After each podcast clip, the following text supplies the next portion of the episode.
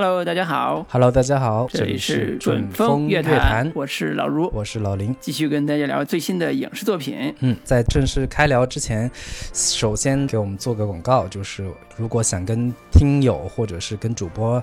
呃，聊天的话可以加入我们的准风乐坛的一个聊天群，在微信当中搜索“准风乐坛播客”的首字母 C F Y T B K，然后就可以找到我们的准风乐坛小助手，然后把你拉到我们的群聊当中，跟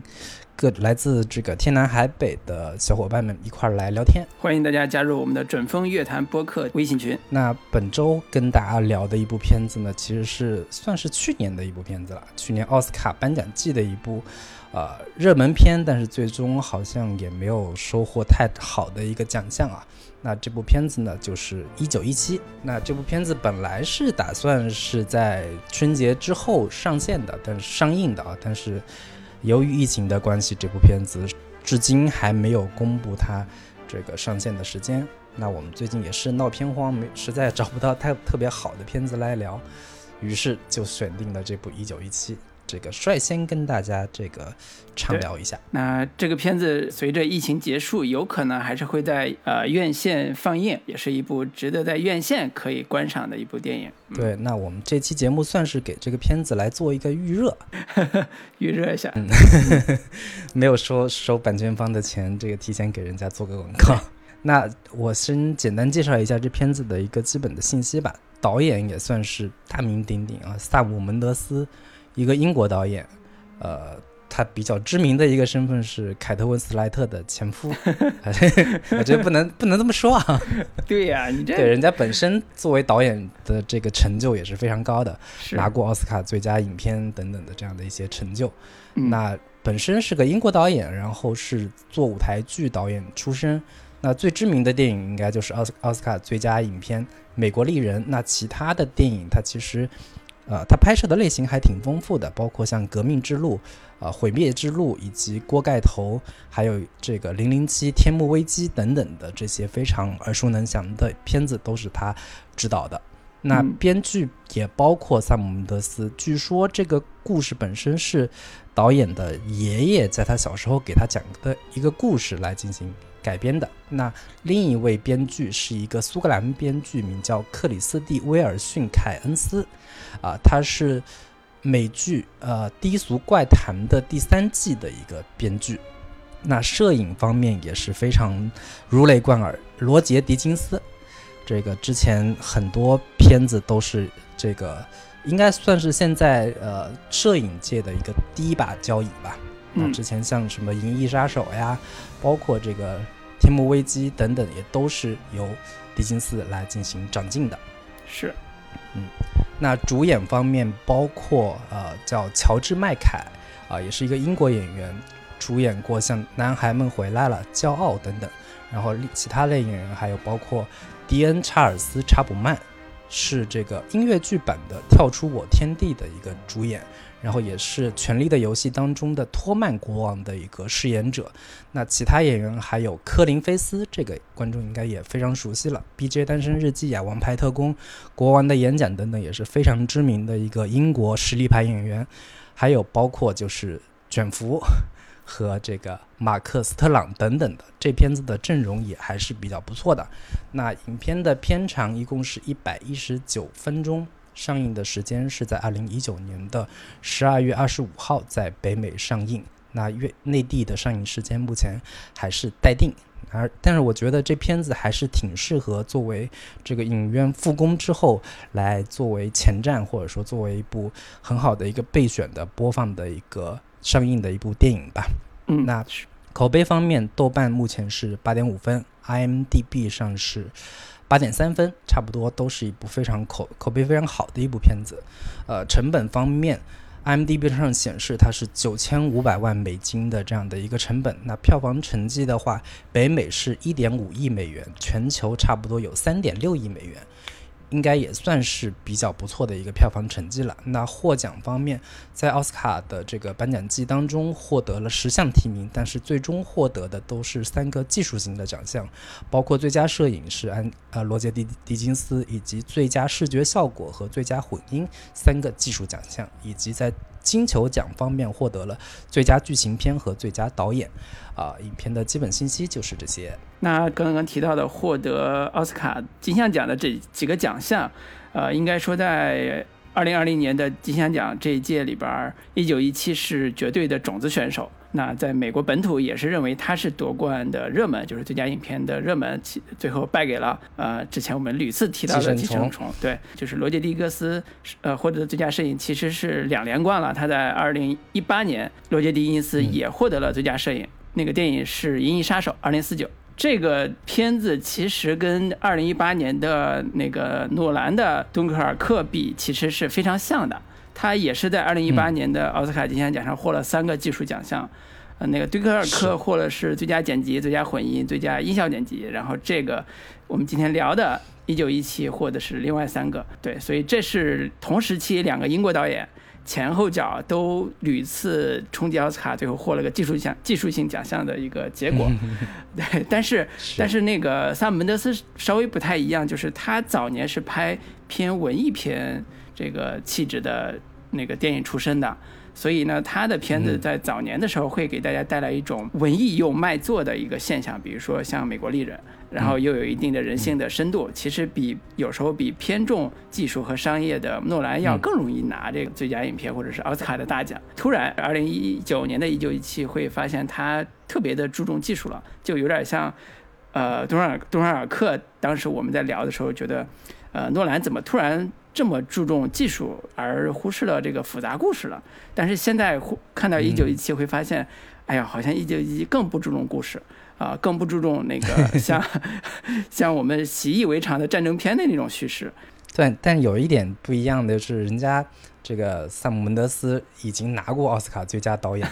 和最佳电影了，《美国丽人》的时候，所以人家也没有那么的在乎，说我这次能不能再拿一次。但是诺兰是没有拿过，对对对对对对，你这又又 把诺兰给比下去了啊！对，其实我们后面也可以稍微聊一下，说为什么这部片子本身在奥斯卡前哨的时候都呼声特别高，说他可能会拿下最佳影片，但是最终也只是收获几个这个技术奖项啊，它这个具体的原因到底是什么？嗯，对，那我们还是各自来给这个片子打一个分数，然后说一下我们的推荐的理由。嗯，你可以先说。我先说啊，我先给这个片子打七点五分儿，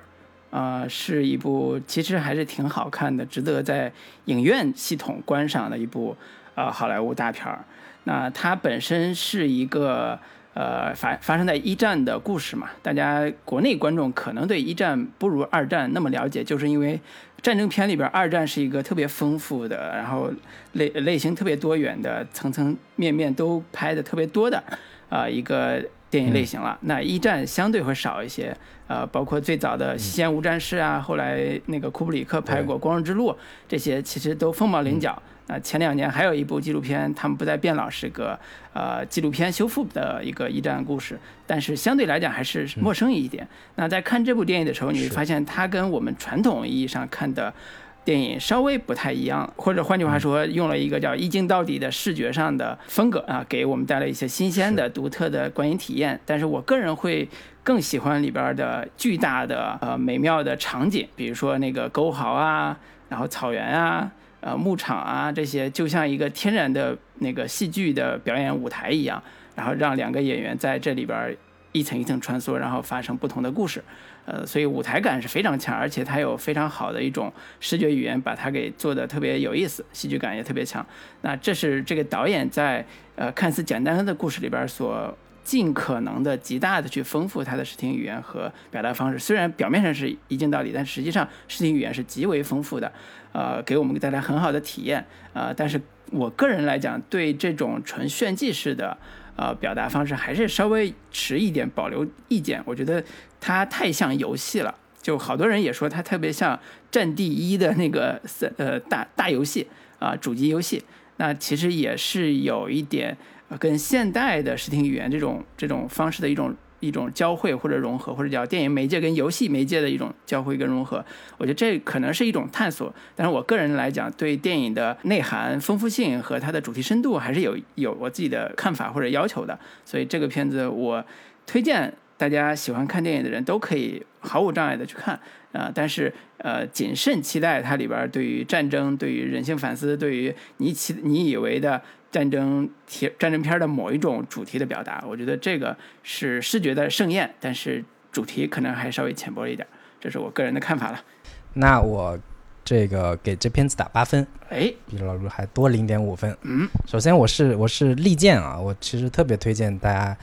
如果感兴趣的话可以去看一下，尤其是在这片子如果在影院上映之后，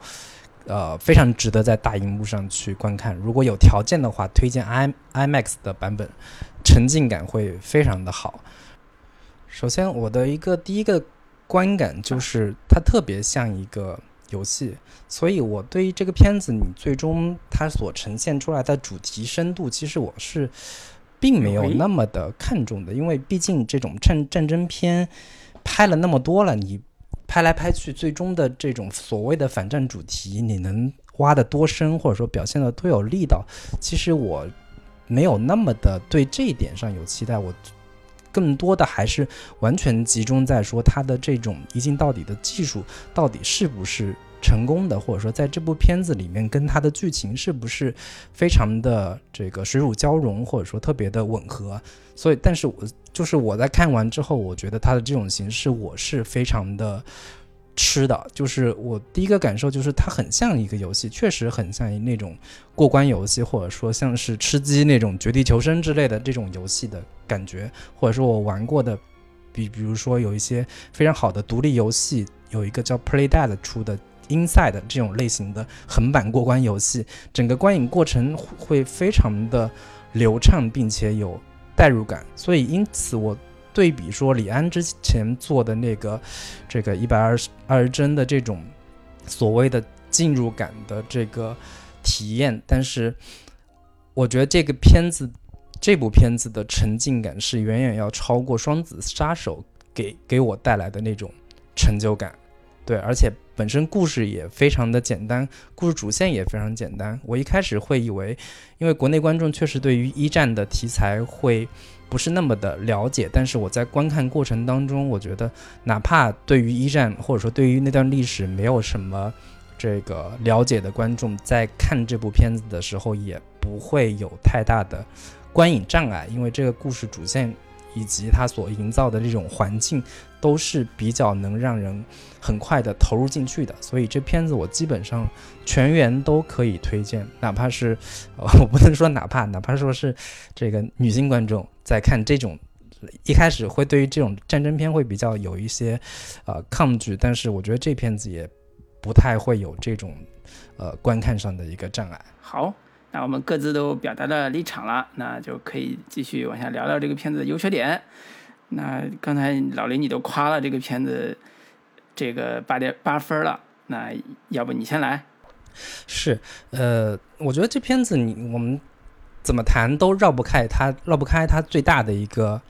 特色吧，那个我不能说完全就是一个优点啊，就是特色，就是长镜头跟一镜到底的这样的一个拍摄方式嘛。那种这种拍摄方式，其实之前也有一很多类很多片子都是用这种方式。最早像希区柯克的这个夺魂锁呀，这个伊纳里图的鸟人，还有这个呃俄罗斯方舟等等的这些片子，都是一镜到底。其实作为一个噱头，它其实并没有那么的新鲜。其实我还挺想问一下老卢，说你觉得他的这个长镜头的完成度到底好不好？或者说他的这种拍摄方式用在这种战争片当中，跟它的故事内容是不是匹配？这样的一个问题。呃，我说实话，这个尝试在我看的时候，我会发现它是非常大胆的一个尝试。呃，大家都看过很多战争片了，那战争片里边有很多表达临场感跟现场感的体验。啊，长镜头啊，抖动啊，战火纷飞的时候，那个大炮落下，大炮落下之后那个震感，其实都是通过摄影的方式去完成临场感的非常好看的方式。比如说《拯救大兵瑞恩》，包括我们看的美剧非常多的太平洋战争，类似这些，都用这种方式去表现战争的临场感了。但是长镜头最多用到，比如说五分钟、十分钟，都已经算是比较极端的长镜头了，很少有看到像这部片子。所标榜或者说推崇或或者叫努力的几乎用一镜到底的方式去完成一个临场感，这是。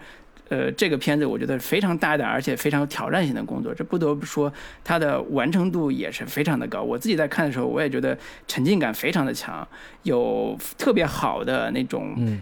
跟环境和人物融为一体的这种感觉。呃，这是我的第一个第一个特别强烈的感受了。刚才你提到《鸟人》这个片子，其实《鸟人》是另外一种长镜头的那种美学或者表达方式。如果看过刚才雷斯的《鸟人》的。观众或者听众的话，你可以对比一下这两个所谓全篇一镜到底的风格到底有什么不同。我举个例子，就是《鸟人》这种片子，它其实是用纪实感，就是用长镜头的方式去模拟纪实感，然后在这种纪实感的基础上去制造去做幻觉，比如说它会飞，它会跳楼，然后让你觉得这种纪打破纪实感的时候是一种超然的，是一种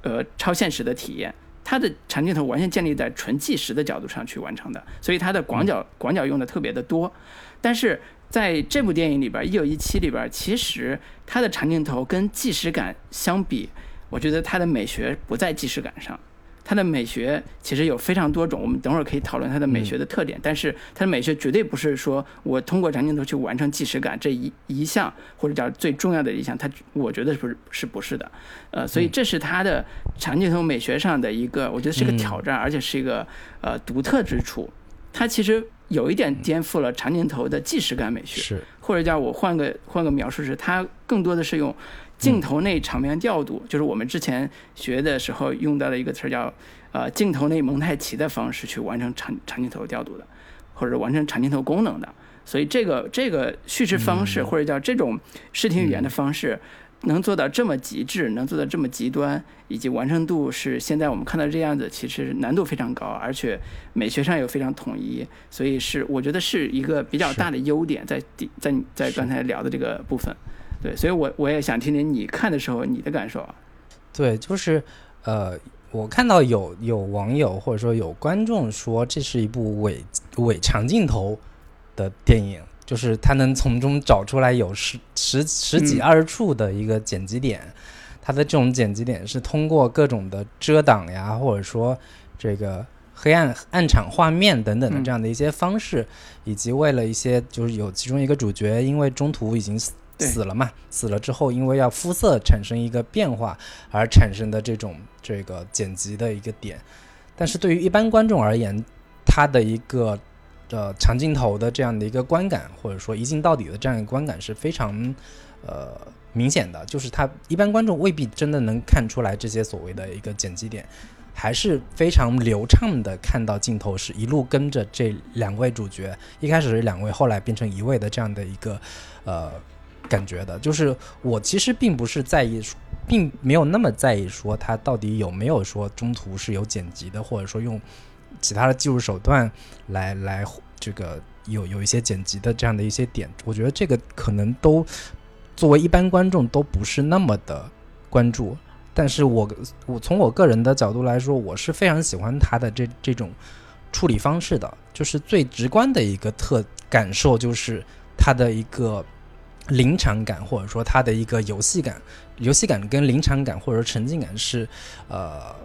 可以放在一块儿说的嘛。就是我相比起一般的其他的，刚才老卢提到了，比如说《拯救大兵瑞恩》也好，或者说《敦刻尔克》也好，这种全方位的去展现战场的各个层面的一个，啊，包括高层如何，底层士兵如何，我觉得这片子能够切切实实的让你感受到说。假如你是一个士兵，你在进入战场之后会是一个什么样的体体验？我觉得这部片子真的能让我非常真切的感受到这种深入战场，或者说你人在战场当中可以感受到的的那种氛围。我觉得这个是对于呃现代的这一批观众，或者说对于年轻观众而言。传统的那一套战争片的拍摄方式，或者说展现方式，可能对于他们这一代玩各种游戏长大的这些年轻人而言，可能吸引力没有那么大。但是这部片子，我觉得是很好的，可以让这批年轻观众，呃，进入战争电影或者说接近战争片的一个非常好的一个方式，这个是我自己看完之后一个非常直观的一个感受吧。你刚才提到了那个游戏感或者是游戏的这个特质，我觉得这个片子的确是因为它用了长镜头，因为它的一镜到底，呃，因为它的视角是随着长镜头来推进的。呃，然后它的第一视角感特别的强，所以，嗯，它反而让我们就联想到刚才提到的那些电子游戏，呃，或者叫主机游戏。那这种呃游戏感其实是非常有意思的，因为在这些年。呃，电子游戏经过它的迅猛发展，通过它的三维技术的迅猛发展，其实出现了一些叫叙事游戏的这个特征。嗯，那叙事游戏里边其实也是借用了电影叙事、视听语言的方式去完善游戏里边对于故事的讲述、对于主角的呈现、性格表达方式，甚至动作场面的表达这样一个。呃，更加丰富多元的一个融合，就是说白了是游戏借借用电影。那现在出现了电影，有点像借用游戏的这种视觉体验或者视觉感受了。我觉得这可能也是，就像你说的，它不管是迎合现在年轻观众也好，或者是对于电影这个语言的探索也好，也是一个自己想呃试图去往前走、迈出去的一步。包括刚才提到李安的那个一直想做的临场感，嗯。不得不说，这部电影的临场感的确是要比李安之前做的呃一百二十帧也好，或者是那个四 K 高清的那个效果也好，都要更有沉浸感一些。我觉得这这可能是一个很吊诡的地方，就是好像呃这一代导演他跟李安的岁数应该差不多大吧？这一代导演在呃。在后期基本上都在电影语言上往更年轻化的、更未来的方式去探索的路上，呃，各自的方向不同，甚至出现了不一样的这个技术路线。那这些技术路线其实也也让我们看到了未来的某一种可能性。对，这是我觉得的确是这个这类语言探索的一个呃，在一九一七上算是一个比较好的结果吧。呃，相比之前种种失败失败来讲，有人戏称这部片子叫公路战争片，或者说战争公路片。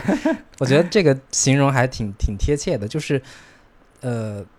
他在通过这样的一种形式，他可以带着观众真真切切的去游历一遍战场的所有的方方面面的细节。这也是我观看这部片子的时候非常享受的一个呃视觉感受啊，就是。它有前所未有的一个真实感和前所未有的一个丰富感，这种丰富感、丰富度，或者说对于细节的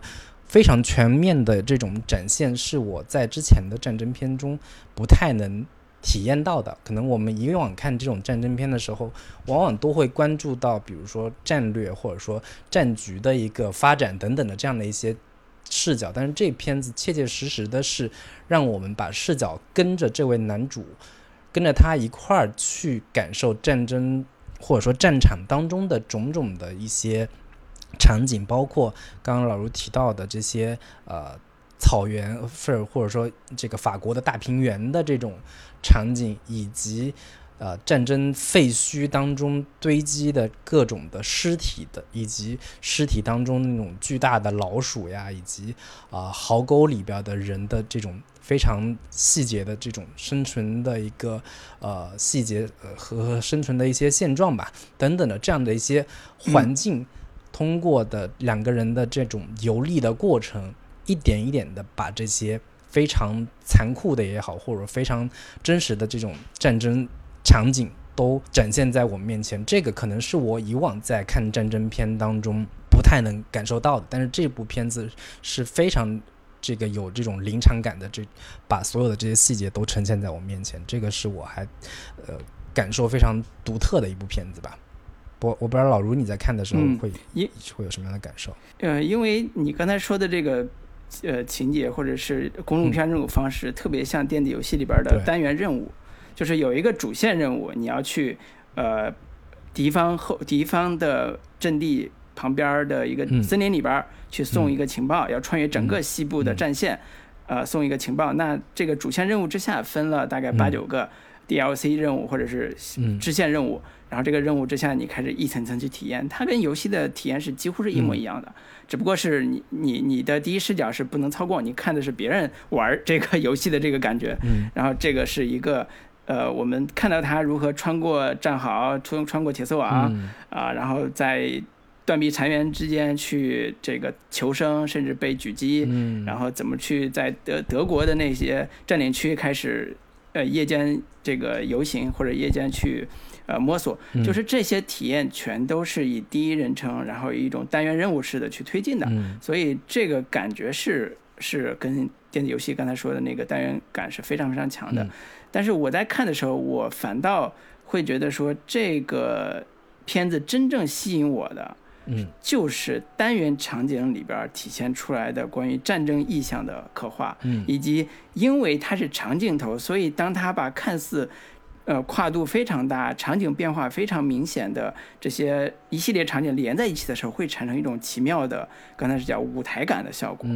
就这这个体验是我反倒相比于刚才说的遮黑呀、或者是呃偷偷的用一些镜头切换的方式去演示剪接点啊这种一镜到底，相比这个来讲，我觉得这些技术我都不 care。嗯，我觉得我我自己也能看懂怎么回事儿，我也不 care 它是怎么实现的。嗯但是当他用一种伪记录、伪一镜到底的方式，把这些宏大的场景能够连起来的时候，他给我提供了一个非常强烈的整体的观感，整体的体验就是。呃，人人间四季啊、然后断壁残垣和春暖花开，呃，然后溪流涌水和这些呃美丽的这个樱花烂漫的街那个山坡，嗯。它都能用一个镜头一个时空嗯。联系起来。是。那这个感觉是非常非常强烈而而震撼的，尤其是我们看到最后在德国占领区那个废废墟的时候，嗯。夜间啊、呃信号弹打上去，然后光影变换，是。然后出现这种奇特的光影幻光影幻觉或者光影幻象，嗯。呃，其实看似是写实的，但是又是极其写意的，对。又是极其的夸张的，所以这种临场感其实是我觉得在沉浸式体验这个层面上，嗯。是一镜到底美学完成的特别完成的最好的。对。呃，我觉得一镜到底美学其实相对是非常虽然很难，但是我觉得没什么可可吹捧的，或者是呃也就那样技术流，但是能够把这些场景融合到这样这样一个时空之下，呃这样一个舞台感、这样一个戏剧感的这个时空之下，嗯。那这个是非常有挑战力的，而且是在我觉得是艺术性，是这个导演门德斯的独创。我觉得这部分很大的一部分功劳，可能还是得归到这个罗杰·狄金斯这个摄影师身上。就是他在拍摄这个《银翼杀手2049》的时候，我们就已经感受过了他对于呃镜头的美感的一个追求吧。包括在这部《一九一七》里边，也有各种非常有诗意化的这种画面。我印象最深刻的应该就是最后一个巨大的教堂都着着火，然后主角在这个非常弱小的身躯站在一个巨大的、整个都已经着火的教堂面前，然后感受到的那种紧张感，然后忽然一个远处一个一个黑影慢慢的向他走来，就这种危机感或者说这种紧张感，然后整个的一个即时感跟一个呃诗意的画面。几个层面的这样的一个结合吧，整个片子会让你觉得视觉上非常的一非常的享受。对，所以这是罗杰·狄更斯带来的非常美妙的控制光线的技术和艺术。嗯如果感兴趣的听众可以回过头来再去看《银翼杀手2049》里边儿对于光线和呃尤其是黄色、橙色光线的控制，它是用了现代最先进的电脑控光技术来完成的，用巨巨大的布光系统来完成的这套。呃，天光系统啊，就是说天人合一啊，天光系统那个、那个、那个电电脑控制。那这部电影里边，《一九一七》其实是沿用了狄更斯在上一部的那套技术流的系统，然后重现了一个叫我就我也觉得叫天光系统吧，重现了一个光线世界，非常的美妙。然后喜欢摄影的听众也可以截个图感受一下。对刚才你讲的那场戏，它的明暗对比啊，它的光、光影的变化呀，冷暖对比啊，以及以及剪影效果的使用，其实这些都在我们看的电影的每一秒每一刻里边都体现出来了。我印象最深的，除了刚才你讲这场之外，还有一场戏是他们在牧场的那个废木屋。那一开始他俩在远远看到草坪上是有几栋呃废弃的木屋，好像有人住，他们就过去搜呃搜寻一下。那气氛是非常紧张的，然后在搜寻的过程中，一人在内，在屋里边，一人在屋外，然后通过窗户，他俩有一个视线上的互动和交流。镜头是跟着一个人的视角进到屋里边儿，然后在屋里边开始搜，搜了半天，然后在一个窗户上看到了另外一个人他的对话，就是这些镜头感的或者镜头点的拿捏的分寸和时间点是恰到好处的。嗯，所有的构图也都是非常的精准的。你去看他的每个构图的细节是非常精准的，卡点是非常精准的。所以这是摄影师的非常精妙的这个。或者是功力非常高的控制，更不要说还有后边一场飞机坠落的那场戏，视觉感也是极其强烈的。所以，所以你我我有时候会看的时候，我觉得这就是一个视觉奇观电影，它的整个视觉全部以奇观化的方式展现。不管刚才我们讲到的废墟，还是刚才说的飞机坠下坠落在木屋的那场奇观，以及呃浩荡的这个战壕战沟，呃以及。那个德国工地、德国工事的地下的那个倒数遍地的那个那个宿舍，对，工兵宿舍，就是它都是非常奇观化的，在我看来是视觉感极强的方式去展现，呃，所谓一战战场上那些战争的细节吧。我觉得这个是呃，这个电影在呃描绘这些细节上非常非常见功力，而且表达的也特别的到位的地方。对。就是呃，刚刚老卢提到说它是一个非常奇观化的一个呈现，但是呃，可能我之前对于一战的的背景或者说对于一战一战的种种细节其实没有那么了解，然后后来我稍微查了一些资料，就是它里边所呈现的很多看起来是奇观化的场面，但是跟当时的一战的呃历史背景或者说历史史实是呃有依据的，或者说有据可查的，就是非常典型的就是。刚刚我们也提到了各种老鼠，巨大、硕大无比的这些老鼠，但实际上在当时的豪豪，你当时叫这个堑壕战嘛，然后尸体确实是随处都有，然后并且是有大量的老鼠会出现，并且有大量的很多的这种传染病细菌会因为尸体没有办法得到及时的掩埋，会有大量的这些呃这个。呃，惨状出现，然后这些老鼠也确实是每个这个尸体上面都会有这种巨大无比的老鼠，然后这个这些细节也都是导演听很多的这种一战老兵的回忆录也好，或者他自己爷爷的一些回忆也好，都会在里边提到这样的一些细节，然后包括他们在对话过程当中说，他的有一个战友说一觉醒来，整只耳朵都被。老鼠给咬掉了等等，这样的一些细节，在当时的一战的这种壕战壕里边是切切实实真的有发生的，所以就是它的这些看起来像是奇观化的画面，但是还原到当时的历史背景之下，也确确实实真的有在发生的。我觉得这个可能我们从呃历史背景或者说从一战史的这样的一个角度来说，很多军事迷或者说很多的历史迷。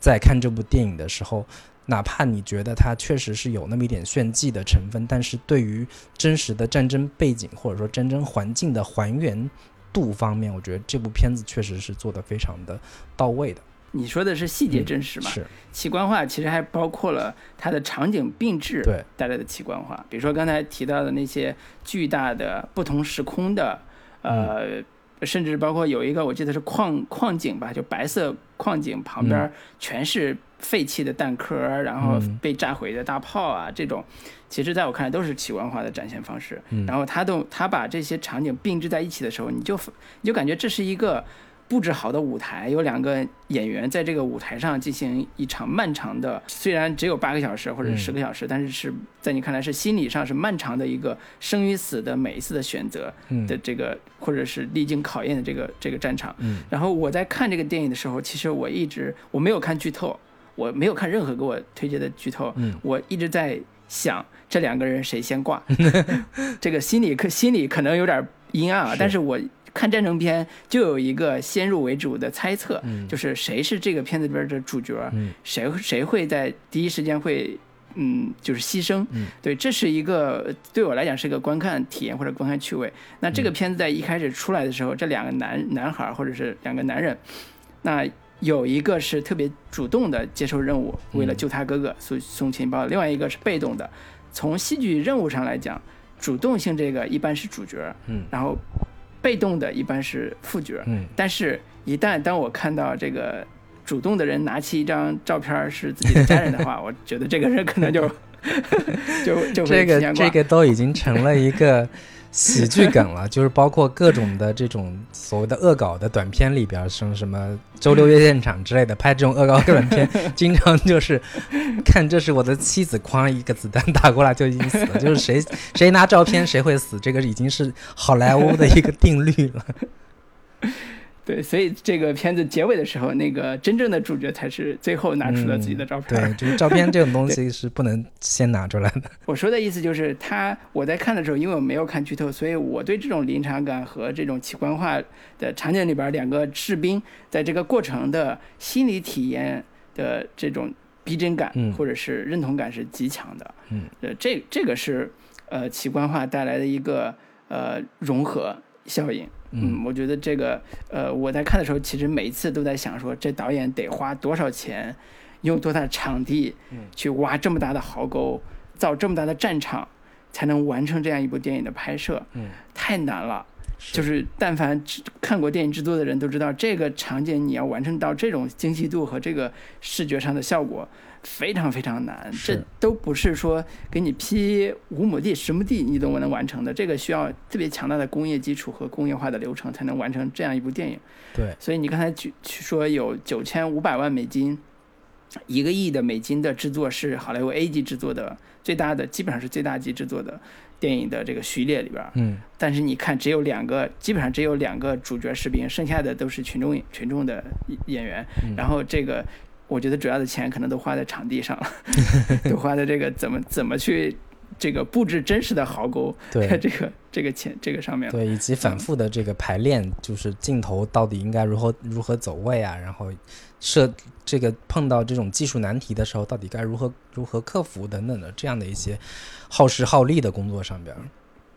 嗯嗯，对，所以我是觉得，如果你对呃我们的听众啊，你对那个一镜到底这种技术手法。啊，还有这些怎么隐藏剪剪辑点的技术手法，感兴趣的话，也可以上一些嗯视频网站或者是 B 站去搜一下相关的视频啊，非常多，可以给你做一些普及性的工作。呃，我们这儿没有画面可以让你看，所以我就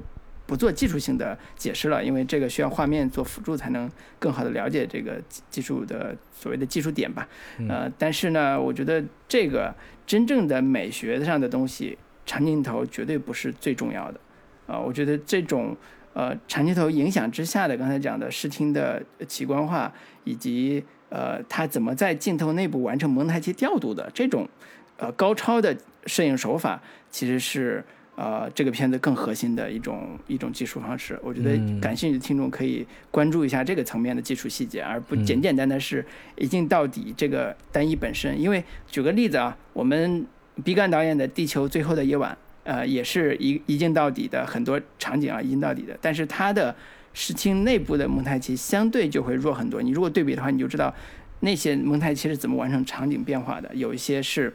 呃需要很高的技术的细节的。对，所以这些大家都可以相对应的去参照一些影片做一些对比，做一些梳理。我我们就不在这里做详细解释了。是是。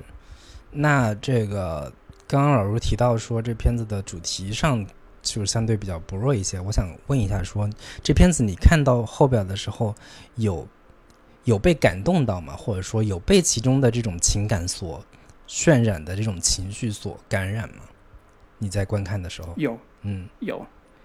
我觉得还是有的。就是呃，其实这这个兄弟或者叫这俩哥们儿走上战场这条路本身。呃，就是一个特别好的故事，嗯，呃，他们两个朋友在生死线上相互帮助吧，然后为了一个呃，看似并不那么呃叫什么呃，为了因为放在现在的立场上看一战，大家都觉得一战是一个当然是一个非常残酷的战争，但是是没有正义的战争，对，嗯，被形容说是偏向谁？十分漫长且无聊的战争。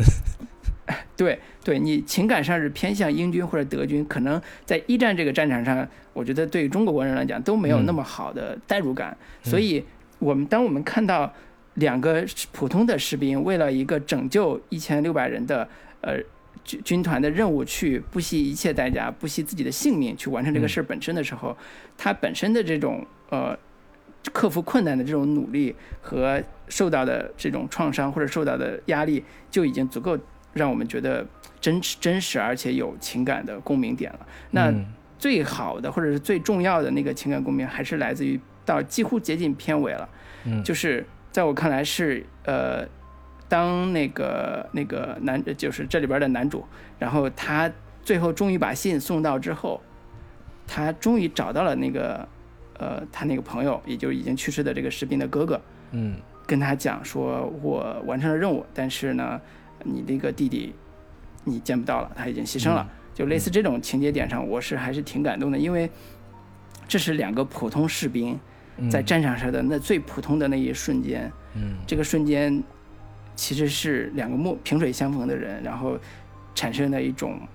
呃共产生的某一种共鸣，或者产生的一种情感的联系。嗯。这种情感联系，呃，因为它太朴实了，太普通了，所以会打动我。嗯，他没有喊任何的口号，说这是非正义的，嗯。这是这是这是这个战争是残酷的，嗯。他没有任何这方面的这个口号式的东宣讲，而是就是用一种特别平时的情感的表达方式去完成的这样一个情感连接，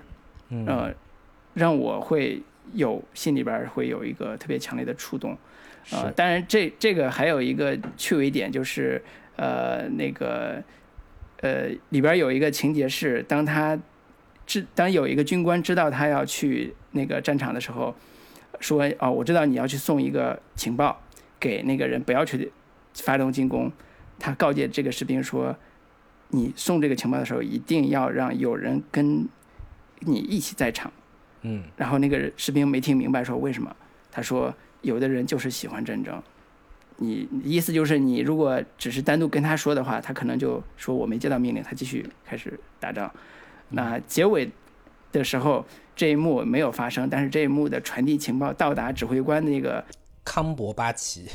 对康伯巴奇的这个手中的时候，那一幕也是跟这刚才讲的这一幕对照而看，嗯你就会发现这场战争的确是，呃，无意在在一定程度上是无意义的吧。就是他也讲了说，战争是什么？战争就是什么是战争的胜利？就是当打到最后一个人的时候，那个人就是真正的胜利。就是这种呃趣味点或者这种主题，只是在这个层面上有一些表达，有些阐释。呃，但是我觉得到这儿呢，是一个呃还不错的一个阐释方式，但是可能跟我想看到的呃对于战争的理解和战争的表达可能是不太一样。对，这是我个自己的那个趣味了。嗯，对您呢？我我我这个片子，我觉得它其实有几处是非常呃浓墨重彩的，想要把它的这种反战主题给表达出来的。只不过放在一战的这个背景之下，这种表达这种主题的表达会显得有一点孱弱，或者说他这个片子本身的表达会稍微有点孱弱。就是有一场很典型的，就是当这个主角在中途遇上了一对呃这个士兵要就被运往前线嘛，然后他跟他们一块儿坐那个车的时候，就是这样的一个士兵跟一群同样是作为士兵的这样的一群人，在这个战场当中萍水相逢的这样的一个过程，彼此之间的这种呃惺惺相惜也好，或者说这一群士兵被他个人的这种想要完成使命、想要把情报送到前线去的这种精神精神所感染的这一场戏，我我当时看的时候，觉其实是有有一些感动的，就是他们在对话的过程当中，也并没有说讲这个彼此之间对于这场战争有什么认识啊，或者说这个展现出这个反战情绪等等，只是聊一些相对比较这个日常的这种对话，但是在这种非常普通的对话过程当中，能够展现出说他们其实也都是一些非常呃年轻的，或者说非常呃普通的这样的一些人，被抛入到这样的一场战争当中，不知道明天能不能还活着见到自己的亲人等等的这样的一一些情感吧。我觉得在在那这一场戏当中，我觉得是有一些比较日常的这种感动。然后后边包括这个主角到了一个阵地之后，发现一群人在那唱歌的时候，我觉得这种这个所谓的展现反战的这种情绪，就显得有一点刻意了，或者说过于诗意化、过于这种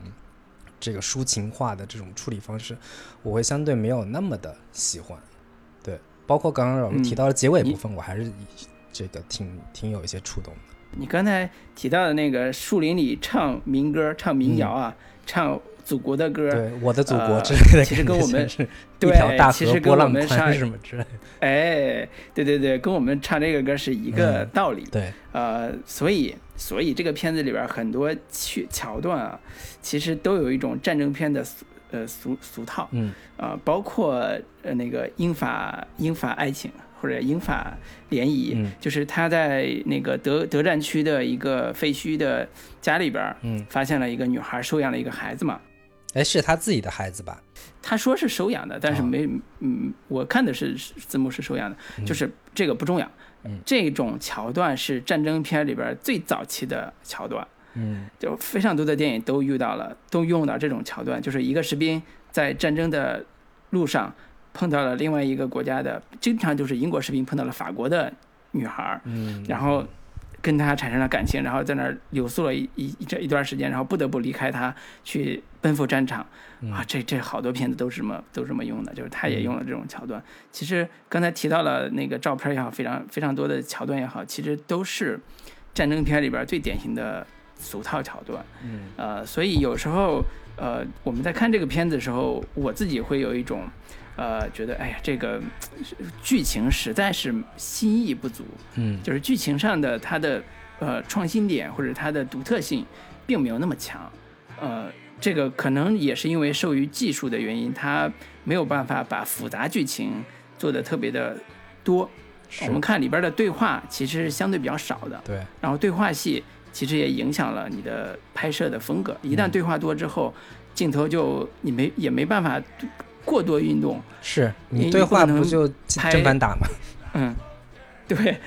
你你拍十分钟的对话，这个这个观众也会疯的。是对，你长镜头，对，所以这个是他的这个技术风格带来的一些呃新的调整吧。对，但是在我看来，反而会影响他对于这个片子更多层的或者更多元的故事的一种表达。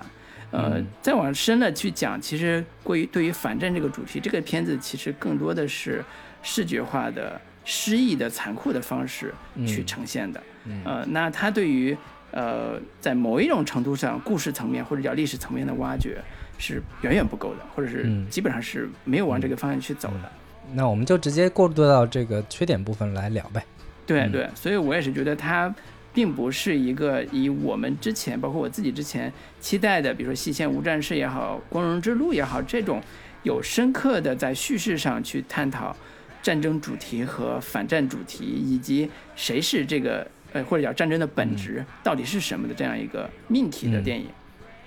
这种残酷呃有的时候不来自于不不一定来自于敌人，而来来自于我们自己啊，我们自己这一方可能有战争狂，可能有疯狂的这个战争机器的这个人，然后有有各种各样的这个这个不不当的手段去。逼你上战场，类类似《光荣之路》里边就体现出来了，说几个逃兵，嗯，然后为什么是逃兵，他们到底怎么回事儿，然后要不要判死刑，嗯，就围绕这几个无辜逃兵被当做替羔羊，呃，替罪羔羊的无辜逃兵的事儿来体现战争的荒谬和残酷，嗯，这是库布里克对于战争的一个本质的揭露和反思。是，像这些本身的这种复杂的叙事，其实需要，嗯，刚才说对话也好，或者需要对人物关系的更复杂的处理也好。呃，这种方式来完成的。那一九一七其实基本上是因为技术的原因，他可能嗯放弃了这套这套表达方式。嗯，对对，我觉得如果真的想全面的了解就是所谓的一战背景的话，其实推荐大家可以去看一下这个彼得杰克逊拍的那部《他们已不再变老》，就是那部片子里面是切切实实的，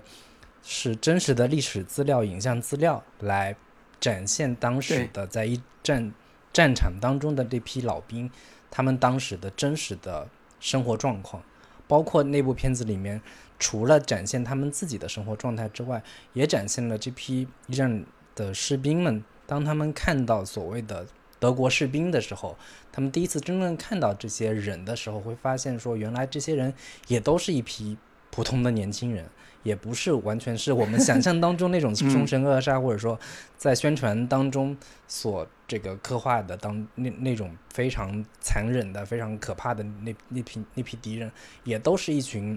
看起来跟我们差不多的这样的一群年轻人，那我们这场战争到底意义是什么？或者说，这个其中也有讲到说，当其中的一个士兵看到有一有一个死去的德国士兵的时候，他想起说这个人长得好像我的一个叔叔啊等等的这样的一些场景的时候，他会在让我们去呃重新再反思说，所谓的战争，他敌人到底是一种什么样的状态？就是从这个角度来看，《一九一七》里边其实相对还是有一些一点零的一个成分，就是他在这个故事当中，所有的德国士兵或者说所有的这些敌人的形象，都还是有一有一些妖魔化的呈现，或者说都是一些非常符号性的存在。就是通过这主角的一路的这样的一个视角看来，德国士兵还是我们传统看的这种，呃，我们国内看的那种抗战片里边德国呃日本鬼子，他们是一批这个非常凶神恶煞的，或者说非常残忍的、没有面目不清的、面目模糊的这样的一批可怕的恶魔或者可怕的魔鬼这样的一这样的一些形象。我觉得从这个角度来说，还是相对会有一些比较单一或者说片面的一个。呃，呈现对，对你，你比如说，其实那个纳粹德国的领袖阿道夫·希特勒，其实参加过一战的，然后他的当时一战的身份也是跟这部电影里边特别像，是德国德军的信使，就也是传信兵。呃，在一九一九一六年的时候，他官官史记载他的左腿被弹片击伤，然后一九一八年还因为被英军的那个芥子气。灼伤了眼睛和喉咙，差点丧失视力。就是在一战期间，呃，德国的这个阿道夫·希特勒，呃，也是在一战战场上是出现的，而且也负伤啊，也好像是一个英勇的这个德国士兵的这种感觉出现的。这个也是说，呃，其实战争并不是战争本身，它的未来性，它的一个呃现在的这个战场本身的一种历史感，都是。呃，可以去挖掘，是，就像你说的，那德德军这边的士兵难道就是面目模糊吗？只有冲上去打打杀杀，然后这一面吗？其实也并不全是，对，所以这这个也是，嗯，对战争本质或者战争的反思上，这个片子做的不够，呃，明确的或者做不够好的地方。当然，有些战争片其实，呃，给我们提供了是一种军事片的这种。观赏愉悦感什么意思呢？就是比如说炮兵片，对吧？就是啊，炮兵啊，就是打炮的炮。就是炮兵片里边经常会出现所谓的技术细节，比如说我怎么去测绘，怎么去那个多少每秒发多少发，然后怎么做火力压制。类似这种，这是属于军事迷特别爱看的一些技术细节。那通信兵其实也是在一战战场上特别有意思的一个兵种，呃，因为当时一战在电话这个传讯的这个技术上还不是特别稳定，对，无线电都不是特别稳定啊。然后所以大部分的，而且保密性也比较差嘛，所以大部分的还是靠这个士兵来传信。所以为什么那个导演说，为什么我的祖父？被选为这个士呃信使这个士兵，是因为他个子矮，然后灵活性比较强，而且不容易被发现。对，类似这种技术细节，包括他的阅读能力啊、阅读地图的能力啊，呃，以及他的心理素质各方面要求都比较高。所以从技术细节上，呃，这部片子也并没有一个特别。突出的一个一个一个展示，我个人觉得啊，其实在技术细节上还是比较普通的。它跟敦刻尔克的技术细节比，是可解读性是要弱一些的。嗯，就是我们看敦刻尔克的那个电影里边，呃，有好，因为它有好几条线嘛，三条线嘛，所以每条线它都有相应的。技术细节可以让你让一些军事迷去嗨起来，比如说这个天空上开的这个战机其实是呃奔驰的发动机，对吧？多少转的？还有那些军舰是什么类型的军舰？它都有非常多的喜欢看战争片的，尤其是那个观众啊，对这种技术细节是特别看重的，而且有特别好的愉悦感啊，这些都代表着。呃，观看者的一个需求。那这个片子，我我我们看到，其实国外的 IMDB 也好，或者网站上对它的评价是非常高的。呃，可能是因为有一部分观众能够 get 到里边更复杂的、更深刻的，或者是更有意思的那个主题和内涵。但是我说实话，作为国内观众，中国观众，就是体验感没有那么好，或者没有那么强。呃，我我提一个历史细节啊，就是当时那个这个片子里边。提到的这个历史背景是，当时德国军队是要是已经后从这片占领区撤退了，然后因此当这两个主角穿过这一片曾经的德国占领区的时候，是看到的是满目疮痍的这样的一片。情境，因为当时历史当中确实是有发发生过德国从它的一个原先的占领区后撤之后，想要类似于诱敌深入之类的这样的一些一个战术啊。嗯，他们在撤退光过过程当中是有实行了一个类似于三光政策这样的一个手段，所以我们看到 看到他们的。包括村庄也好，也都是一片废墟瓦砾，然后大量的火烧的这样的一些场景。包括影影片当中的一个细节，就是他们看到的大量的树林树木都是已经被烧过了。这个烧过的痕迹，并不是因为战争所造成的，而是因为德国军队在撤退的过程当中，把这一片区域整个都已经给破坏掉了，包括这些树树木全都得。被砍掉了，嗯，所以我们在观看的过程当中会看到，说两个主角穿越的这一路都是当时德军在撤退过过程当中所留下的种种的这样的一些痕迹。这个可能我们得查一些历史资料，或者说看一些科普的材料，我们才能补足这一部分的一些信息。如果呃喜欢看战争片的，可能我推荐另外一个库布里克的电影，库布里克导演的电影叫《全金属外壳》，反越战的。讲越战反战的电影，它里边也是公路片似的，啊，一群小队怎么在越南的这个战场上开始跟越南的游击队对抗的，然后里边越南人的形象其实是非常突出、非常明确的，而且有妇女、有儿童，这些都有。你去看他们是怎么去展现这种战争残酷的。可能我我为什么说我更喜欢的是啊有历史感、有呃明确的叙事主题的呃电影。呃，就是因为这个原因，我我可能对于战争本质的这个揭露和要求可能会稍微高一点，嗯，对，所以这是我对这个片子可能问题的地方或者不满的地方比较明确的点。对，我觉得还有的问题就是它里边有大量的细节是让人觉得有一些逻辑 bug 的，就是或者说有一些情节点都会显得主角光环有点过重，就是特别典型的就是当那个主角站在一个。着火的教堂前面看到有一个黑影，是德国士兵，远远的向他走过来，然后开枪哐哐哐打，打好几下都完全打不中。然后以及他在中间有一有一段是这个穿过一一座铁桥之后，看到高处的有一个房房子里边有狙击手对他开枪嘛，然后他。进去之后，就很多人也在揪这个细节，说你作为一个士兵，怎么可能就一开门直直的往里冲？你不应该说是拿枪或者试探一下，把枪伸伸过去打两枪，或者是有有 有这样的一些技术细节，你直直就往里冲，然后一枪就崩崩过来，结果你命大就打中你头盔，没被打死。就这样的一些细节，会让人觉得这故事是是不是有那么一点？不真实感，或者说他的一个，呃，在就是这个事件本身，包括最开始的时候，这个两个这个将领就派这么两个人跑过去送送这这么重要的一个情报，你难道不是应该有有一支小队，或者说我分好几批，或者说从不同方向的人一块儿去送，才能保证这个这个任务的一个这个完成的这个。比较比较完善嘛，就是从这样的一些细节，都会让人觉得好像有一点这个故事不太能够经得起推敲。对，我不知道老卢你在看的时候，你刚说的这个送信要几个人这个问题，我看了一些资料，他他很明确，当时战场上一战的时候就必须是两个人，呃，不一定是两个以上啊，就是至少两个人去送，那两个人是最低配。如果一个人送，就会把这个送派信的军官送上军事法庭，因为出过这种案子，重要的战场上有个情报要送过去，只派了一个人，结果那个人死了，情报没送到，然后那那一团士兵进攻的时候就受到猛烈的炮击，就然后那个军官就被送上军事法庭。就是呃送信这个事儿，我觉得还是尊重史实吧，就是两个人可能是他们的一个当时标准的一个呃送信儿的这个标准的配置。那另外一些细节上的不真实感，我觉得还。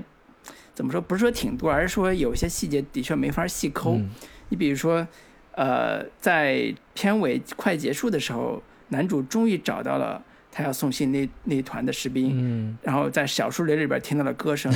对我都没有参加过战争，我也不知道战争他到底怎么是怎么放哨的。但是我经常看《亮剑》的时候，我都发现《亮剑》人家也有暗哨啊，嗯人家也有放哨的人在附近去巡逻啊。呃，甚至包括像《拯救大兵瑞恩》这种，都有警戒线这种基本的标配。然后我没看到说这这竟然没有警戒线，直接就进来了，然后然后也不知道他是呃那个敌方我方，然后穿着这个衣服就就进来。对，所以这些细节，我觉得有时候的确没有办法让所有人都信服。是但是换个角度来说，可能是一个诗意现实主义的处理方式，就是他为了满足某一种残酷的诗意，嗯去刻意屏蔽掉一些呃技术上的细节。嗯所以刚才举的一些例子都是技术上的细节。嗯呃，我觉得这个是一个呃它的叙事的或者美学上的手法。我举个特别简单的例子啊，就是我在看电影的时候，如果大家感兴趣的话，可以看一下。你觉得电影里边有有多少棵树？嗯这个非常有意思，就是你除了看大片的树林之外，在很多时候你几乎看不到树，嗯看不到那种直干直起来的树。如果你看到树的话，大部分的地平线的附近也就是那几棵孤零零的树。嗯然后这个树这个意象也是最后在结尾的时候完成了一个意象，就是那个主角终于把信送完了，然后也遇遇见也见到了他的战友的哥哥，然后把这种情感也表达完了，他回到了一棵巨巨大的树下，嗯然后躺那儿。嗯其实有很强的这种落叶归根的感觉，我不太清楚，可能这个 这个书这个描述是不是够准确，但是给给我一种安定感，嗯一种心理上的这种安定感。然后中间有很多砍树的场景，就是树倒了，然后被砍了，樱花树也那个也被砍了，其实它有一种很强的这种凋零感。所以这些细节在我看来都是诗意化的处理方式。嗯它一定都是美学上去统一的完成的一种表达方式。它可能在技术细节上有些底下有些地方并不会那么的准确，嗯。这是我自己的看法。然后以及有一些在我看来是有太过于政治正确的，或者说为了突出这两位主角的正面形象所做的这种，刚刚老卢也提到过的非常俗套的这个情节安排，包括走进一家法国女人的这个房间里边儿，展现一下英法一家亲的这种情感啊，以及嗯。是说这个当看到有一个德国士兵的飞机呃被击落之后，两个人就开始想要把人给救出来，然后结果自己还被这个对方给打死了。就是这种这种情节都会让让人觉得有那么一点过于想要把这个主角的呃人物形象给塑造的非常的正面，或者说把他的行为塑造的特别的政治正确，而刻意所增加的这种俗套的情节设置，这这些情节都会让人觉得有那么一点呃违和，或者说有那么一点出戏的这个感觉。对，这个也是我们刚才也提到过的、的一个剧情上的问题吧。嗯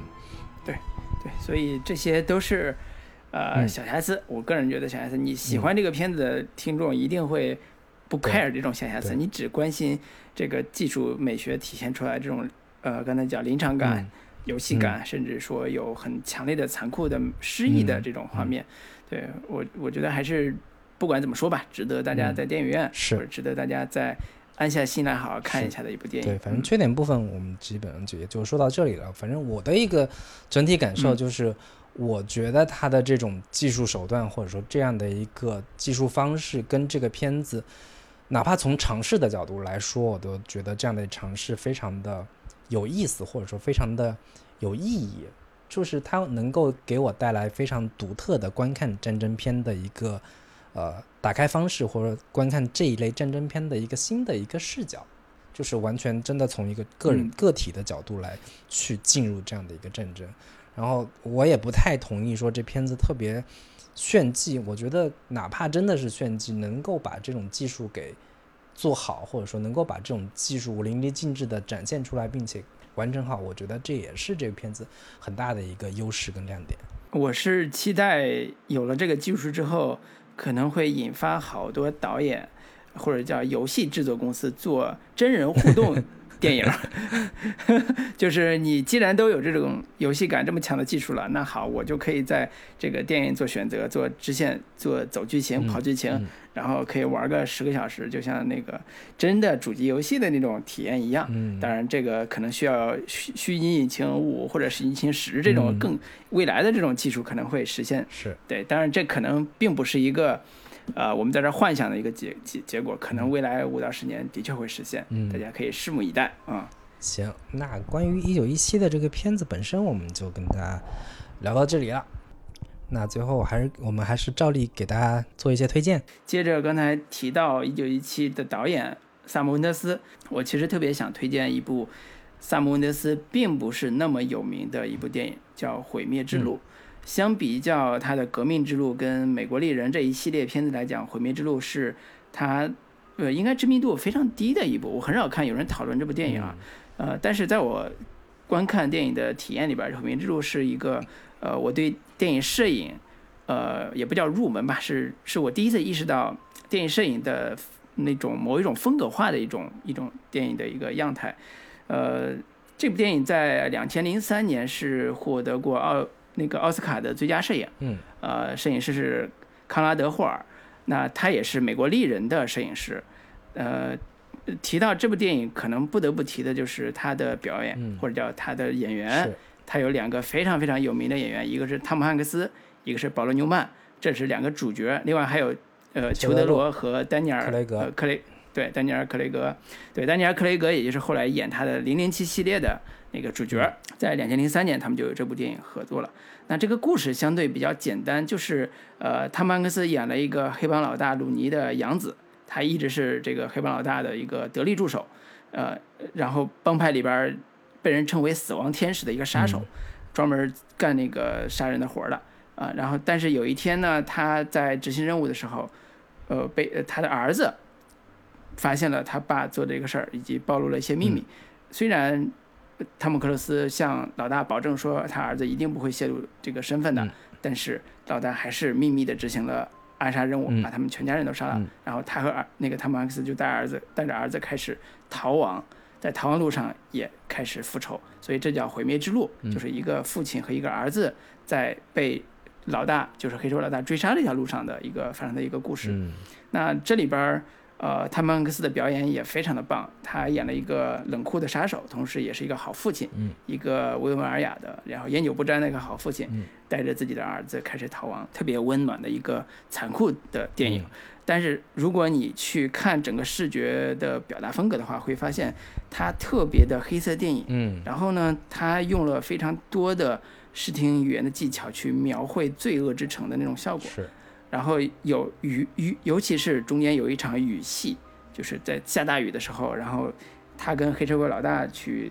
在见面的那场雨戏，拍的氛围感极强，甚至我都觉得可能在《一代宗师》就是王家卫那个《一代宗师》那场雨戏，可能一部分都模仿于这部电影。我我这是我的个人猜测啊，包括后来那个什么杜琪峰也拍过类似的这种雨夜一一群黑帮打斗的戏，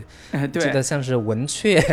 这种片子里边都有类似的这样的一些场景。对，所以这个电影其实让我意识到萨姆温德斯并不是一个简单的文艺片导演，因为我早年看萨姆温德斯《美国猎人》之类的，我觉得他的文艺腔还挺重的。但是《毁灭之路》给我带来一个特别强烈的刺激，是他是一个商业类型元素把控特别好的导演，呃，以至于当他后来在两千一二年吧，还是一四年开始接《零零七》系列的时候，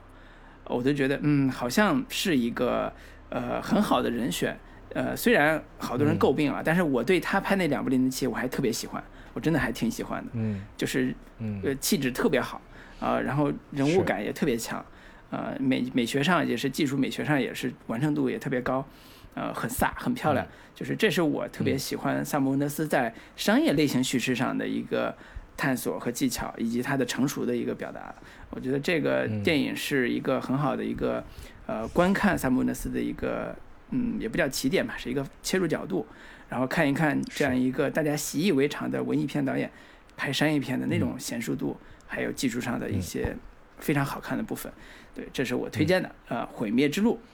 可以大家有空可以看一看，嗯，对，我跟老卢不太一样，我是挺早就知道这个萨蒙德斯其实并不是一个简单的一个文艺片导演，或者说他的切入角度也从来不是文艺片那么简单啊。他其实很早是从最早是从舞台剧开始，呃，这个入手的，就是他指导过包括很多的沙翁剧改编的，像《李尔王》，或者说他作为制片人。拍的《理查三世》呀、《亨利四世》等等的这样的一些沙翁剧，然后今天提到的这个战争片，它其实之前也有涉及，就是锅盖头，应该是在讲伊拉克战争的那一部电影。他对于战争场面，或者说他对于战争片，其实是一直都有一些呃内心的执念也好，或者说作作为他特别喜欢的一个。题材它其实一直都是有涉及的，就是萨姆德斯其实是一个相当多元，或者说他的一个本身的一个对于商业电影或者说商业类型片的一个把握的功力，其实是非常娴熟的。同时，又能够在他的电影当中加入非常呃，你可以说深刻也好，或者说非常犀利的这样的一个视角，或者说非常犀利的一些主题跟观点来进行。阐述，我觉得他是一个相对比较多面手的这么一个导演，对。那我今天要推的可能是另外一个东西，就是一本书，也是我最近在看的一本书，叫《天生有罪》，它的作者是呃这一段疫情期间还在国内挺有名的这个崔娃 （Trevor Noah），中文翻译叫特雷弗诺亚这样的一个名字，对这。这这这段这这段时间，这个崔娃在国内还挺有名的。然后这部这个书，他的算是他的一个个人自传吧。Trevor 是呃，崔娃是这个之前呃《Daily Show》那个上一个这个忘了是囧司图还是谁，他这个退休之后指定他作为他们的每日秀的一个接班人。他本身是一个南非人。然后他这本小这本自传里边，其实是在讲了一个他的整个的一个成长过程。然后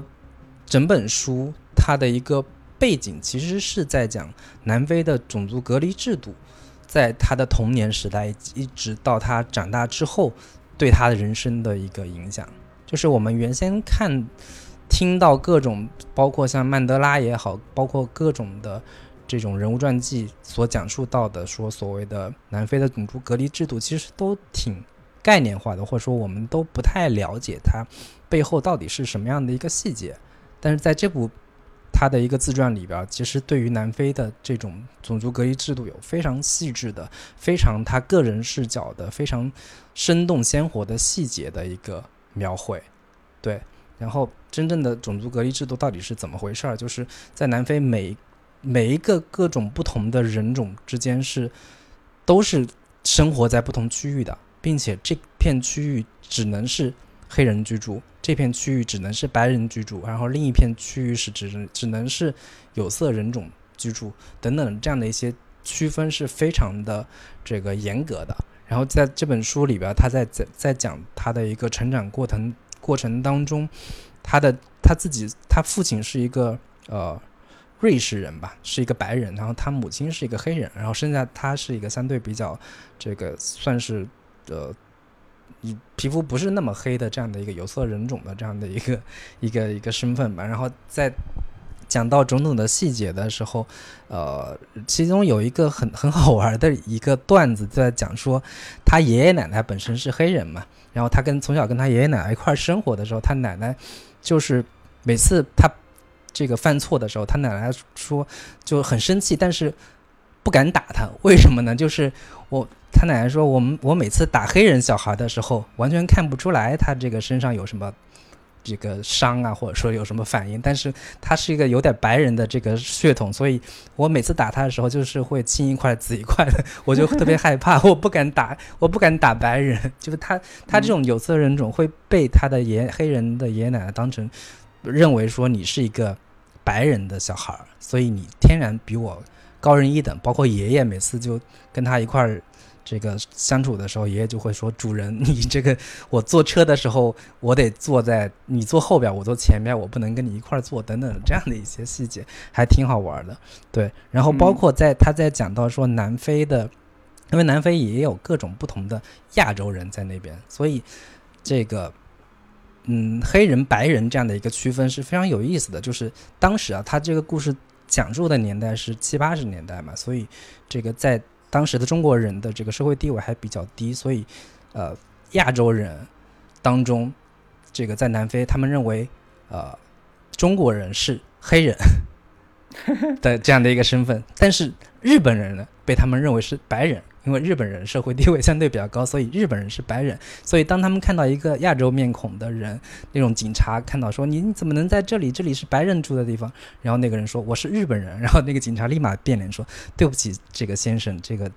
祝你有一个愉快的日夜晚之类的，就是立马就会变脸。就是很多这样的一些小细节，在这个书里边有非常细致的呈现，以及在讲到他的整个成长过程当中，他的一个母亲。对他的一个影响，以及他身边的种种的人的他的成长环境当中，他所生活的学校里边各种的种族隔离的这些细节，都有非常呃详细或者说非常有意思的一个描写嘛。因为他毕竟本人也是一个脱口秀演员嘛，他把所有的这些事件都是以非常搞笑的或者说非常开玩笑的方式去讲现讲述出来，就是背后哪怕你觉得还呃。有一些挺残酷的东西，但它都是有一一种笑中带泪的形式给呃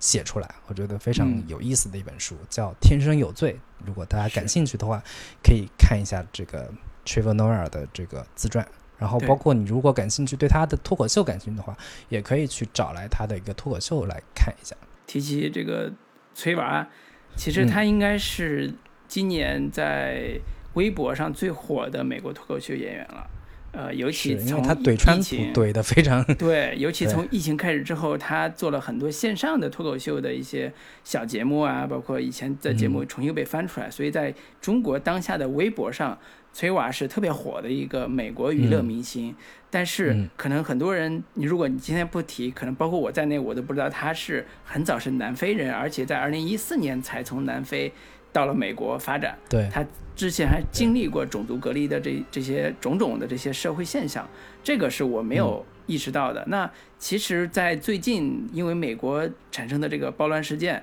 警察打人这个暴乱事件之后，崔娃也在社交媒体上发表过他的自己的看法，其中有一个看法还被国内的媒体转发，以及呃，在国内的这个社交媒体圈影产生了很大的影响。他的一个基本观点就是。呃，他认为虽然大家谴责暴力事件是，呃，那些暴力者是有自己的原因的，但是首先应该看到是谁违背了社会契约，那是政府，嗯，警察这些当权者违背了社会契约，所以才导致了这样一个结果。那可能直接的表达出来，他在他站立的立场其实就是，呃，那些黑人，就是他可能是美国黑人，或者是像他一样受到种族歧视的。曾经受到种族歧视的，以及在“天生有罪”这个条框的描述下生活的这些有色人种，他的一些对呃种族隔离政策以及对美国当下的社会现象的一些看法。所以，我们如果忽视了他过去的那一面，仅仅把他当成一个怼川普的脱口秀演员的话，那可能有点太太简单化了。对这个吹娃这个人太简单化了。所以有兴趣的，的确可以看看他自己的自传，看一下在南非的这个所谓的一个现代国家里边出现的种族隔离到底是一个怎么样的情况。对，包括现在南非的这样的一个现状，就是自从曼德拉这个当政之后，就是又出现了一种另一种现象，就是反 反向歧视，就是就是反倒现在黑白人成了一个弱势群体，黑人开始掌管这个国家之后，我们。会看到很多的贫民窟里边住的是白人，然后白人的小孩儿像当年他们的这个黑人一样过着非常穷困的日子的时候，就我又会在想说，这种所谓的反向歧视又可能是又是另一种新的种族歧视的一个表现形式，就是好像这个问题是一个特别复杂、特别难以根治的这样的一个问题。我觉得今天我们也就不多去深入的这个探讨了。那今天我们就基本上跟大家聊到这里了。那最后还是要再强调一遍，如果感兴趣的话，可以加入我们的准风乐坛的这聊天群，跟主播来进行交流。在微信当中搜索“准风乐坛播客”的首字母 C F Y T B K，然后就可以找到我们了。我们现在目前已经有七十多个了。我们之前定了一个小目标，说我们这群里面一定要要达到一百个这样的一个人数。对，现在感觉指日可待了。欢迎大家加入，嗯嗯，行，那就跟大家聊到这里，拜拜。好，拜拜。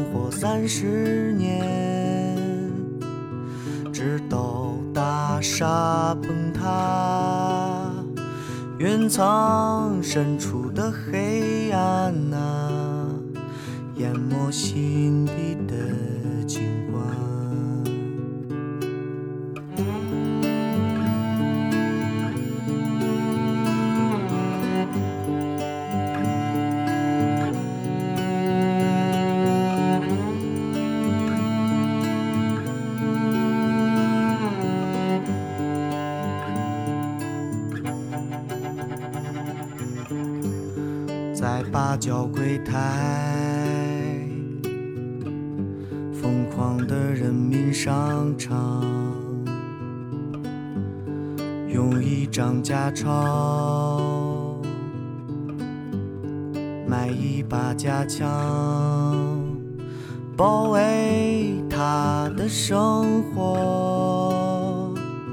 直到大厦崩塌。夜幕华北平原，忧伤浸透他